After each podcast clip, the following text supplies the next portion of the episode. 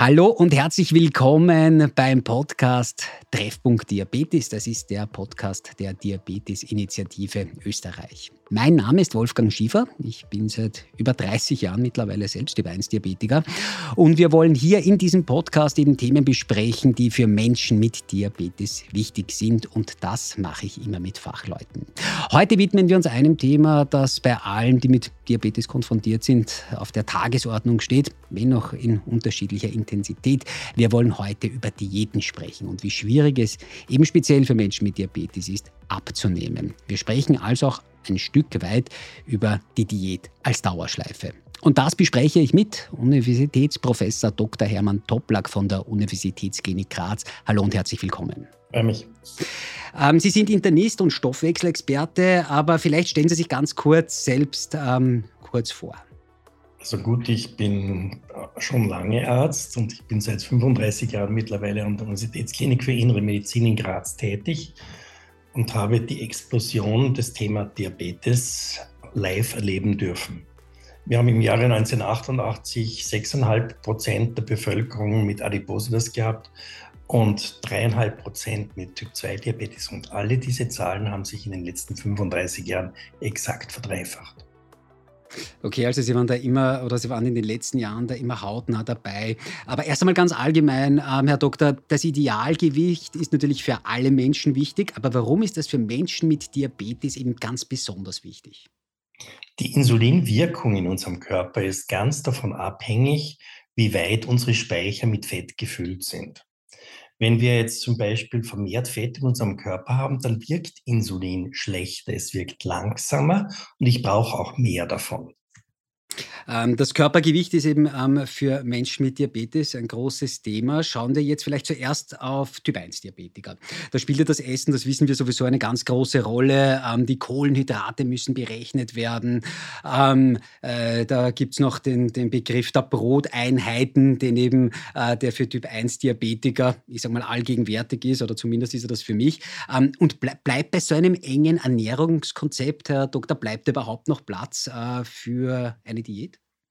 Und ich glaube, worum es eigentlich geht, ist, dass wir natürlich darauf angewiesen sind, was der Körper sonst selber macht, nachzumachen.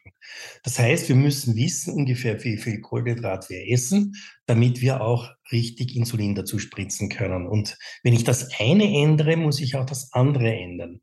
Das ist jetzt zum Beispiel, wenn ich in einen Fastenstoffwechsel gehen möchte, weil ich zufällig auch als Typ 1 Diabetiker oder Mensch mit Typ 1 Diabetes, wie wir eigentlich sagen würden, ja. äh, letztlich äh, ist es bei solchen Personen halt dann so, wenn die weniger essen, dann kriegen sie ja Unterzuckungen, wenn sie das gleiche Insulin weiterspritzen. Das heißt, es muss beides immer gut aufeinander abgestimmt werden. Eine Lehrstunde hatte ich, es vor vielen Jahren einmal eine meiner Patientinnen mit Typ 1 Diabetes an einem kommerziellen Gewichtsverlustprogramm teilgenommen hat. Der Vertrauensarzt hat sie noch Ja gesagt und dann hat sie mich angerufen 14 Tage später und sagt, Herr Professor, ich bin komplett entgleist. Es funktioniert gar nichts mehr. Da muss man wirklich mit erfahrenen Leuten zusammenarbeiten, äh, die sehr viel Know-how mit Ernährung und mit dem Insulin haben. Das ist gar nicht so einfach, weil die einen verstehen oft was nur von der Ernährung, die anderen nur vom Insulin.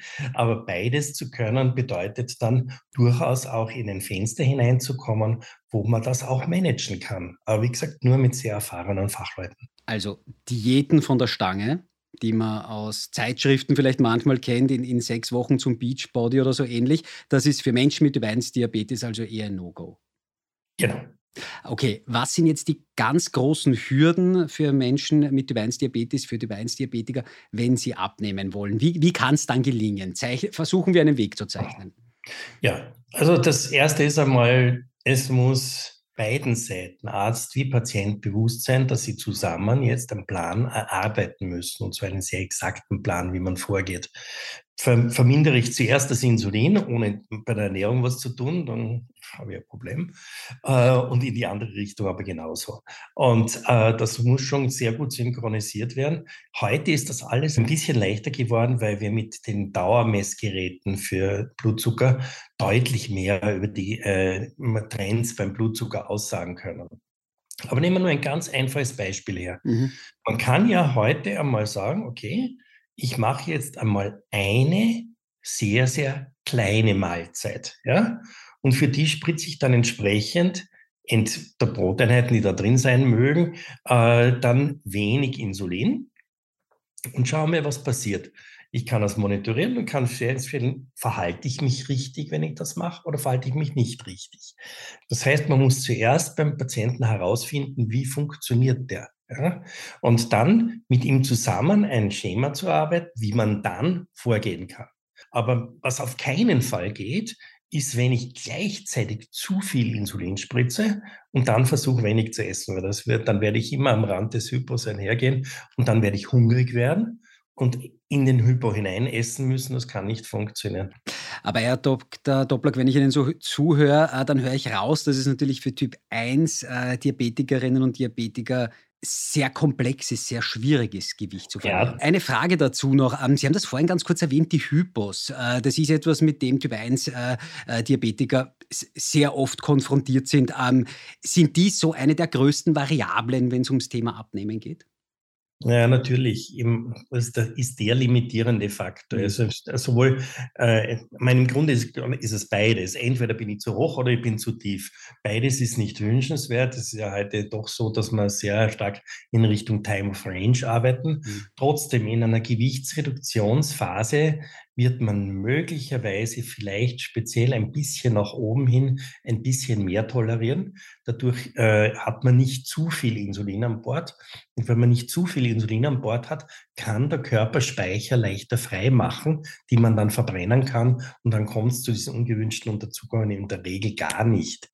Okay, das war jetzt Typ 1 Diabetiker. Schauen wir jetzt zum, zum Typ 2. Äh, da ist ja ein hohes Gewicht ähm, immer wieder Hand in Hand sozusagen ähm, mit der Diagnose. Ähm, wie schwierig ist es für Typ 2 Diabetikerinnen und Diabetiker abzunehmen? Menschen mit Typ 2 Diabetes sind in der Regel älter. Mhm. Das heißt, die haben ihre Gewohnheiten über ihr ganzes Leben erworben. Und solchen Menschen dann über Essen zu sprechen, überlegen Sie sich das einmal, das ist nicht einfach. Ich habe in meiner Ordination einen 18-jährigen jungen Mann bekommen mit 180 Kilo. Er ist bei den Großeltern aufgewachsen und hat all das bekommen, was er gerne wollte und was anderes wollte er gar nicht mehr. Folglich mit dem kannst du gar nicht mehr arbeiten, weil er das, dem, der kennt Essen nicht in dem Sinn, wie wir das uns bereits vorstellen würden. Also das ist schon ganz schwierig in der Verhaltenstherapie, mit den Menschen dann Dinge auszumachen, äh, von denen sie sich vorstellen können, dass sie die auch essen können. Paprika. Ne? Paprika hat mehr Vitamin C als der Apfel.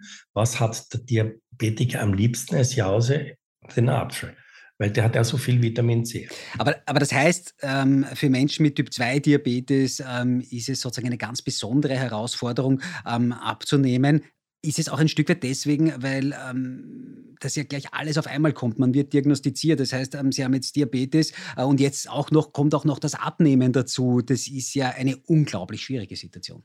Ja, äh, in der Vorphase des Typ-2-Diabetes hat man ja auch eine Phase in der Regel, wo der Körper überschießend Insulin produziert, wenn wir Kohlenhydrate essen. Dadurch rutschen wir in Heißhungersituationen hinein. Und diese Heißhungersituationen bedingen, dass wir erst recht wieder Kohlenhydrate essen, was genau das Falsche ist. Äh, man müsste Genau, man schraubt sich selbst hinein. Oft ist in dieser Phase dann das Essen ja auch das Einzige, was sie sozusagen bei der Stange hält, was sie auch ein bisschen glücklich macht. Und wenn du jetzt ihnen versuchst, das auch noch wegzunehmen, das ist nicht ganz einfach. Wenn wir anfangen, Bewegung zu machen, sinkt der Insulinspiegel, den wir brauchen, auf die Hälfte etwa.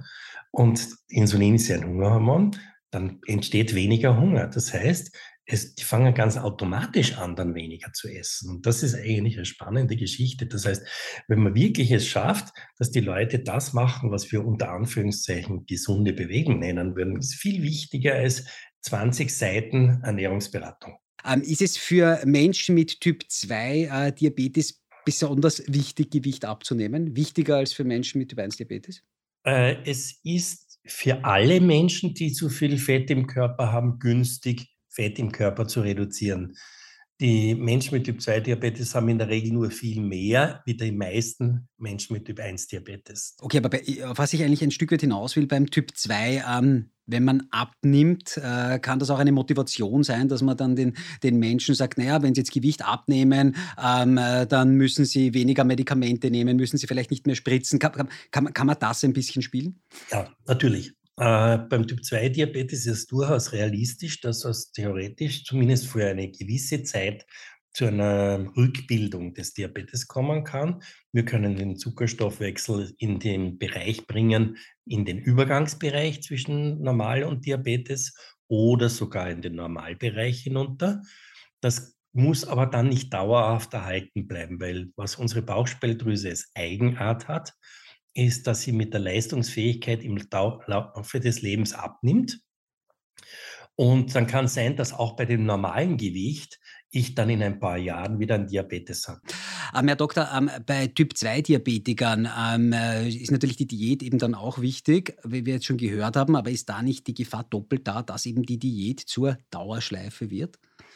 Ich versuche die Patienten eigentlich in die Genussecke zu bringen, wenn das irgendwie geht. Wenig, aber qualitativ besser zu essen. Und wir begleiten das auch mit Körperzusammensetzungsmessungen.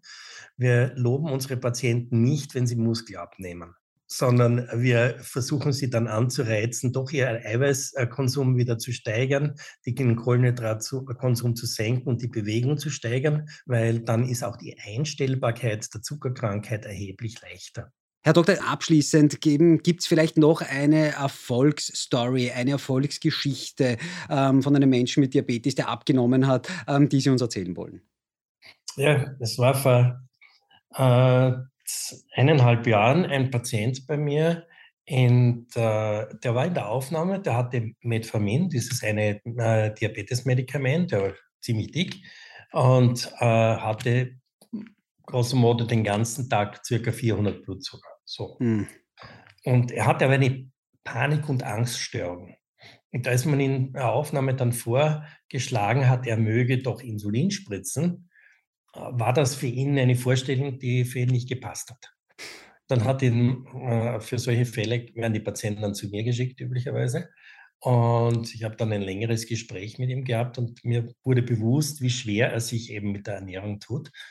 Dann habe ich ihm vorgeschlagen, ich würde ihm eines dieser modernen Medikamente spritzen und habe geschaut, schauen wir mal, was passiert. Und nach zehn Tagen haben wir uns wieder gesehen und er hatte statt 400 Zucker immerhin Zuckerwerte zwischen 200 und 250.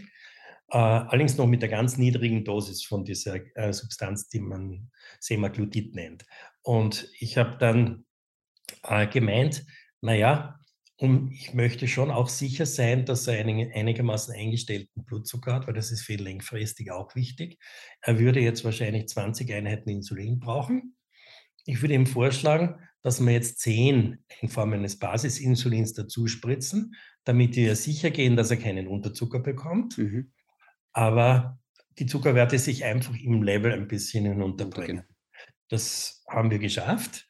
Und ich habe auch mit ihm ausgemacht, wenn er den unter die 150 kommt, darf er in Zweierschritten das Insulin wieder vermindern. Und nach insgesamt acht Wochen Behandlung, schon mit der höheren Dosis dann auch dieses GLP-Agonisten Semaglutid, hatte er dann mit zwei Einheiten Insulin plus dieses GLP-Agonisten Zuckerwerte zwischen 100 und 150 Milligramm pro Deziliter. Also etwas, wovon man in solchen Situationen träumen kann. Man sieht also, solche Dinge sind möglich. Ganz herzlichen Dank. Ganz herzlichen Dank vor allem für diese Geschichte jetzt am Schluss und vielen Dank äh, für diese Informationen, die Sie uns hier heute gegeben haben. Ich glaube, wir können alle mitnehmen, es beginnt alles im Kopf. Das, glaube ich, äh, ist etwas, was wir aus diesem Podcast mitnehmen können. Ganz herzlichen Dank. Das war Universitätsprofessor Dr. Hermann Doplack. Vielen Dank für Ihre Informationen hier in unserem Podcast. Danke, dass Sie bei uns waren. Vielen Dank auch. Also, das war eine weitere Folge des Podcasts Treffpunkt Diabetes. Und wenn ihr mit uns in Kontakt treten wollt oder vielleicht auch ähm, mit Dr. Doblak, äh, dann ganz einfach eine E-Mail schicken und zwar an podcast.diabetesinitiative.at. Wir behandeln natürlich alle E-Mails vertrauensvoll. Also ich hoffe, es hat euch gefallen. Wenn, dann gerne abonnieren oder auch gerne eine Bewertung abgeben. Das wird diesem ganzen Projekt unglaublich helfen.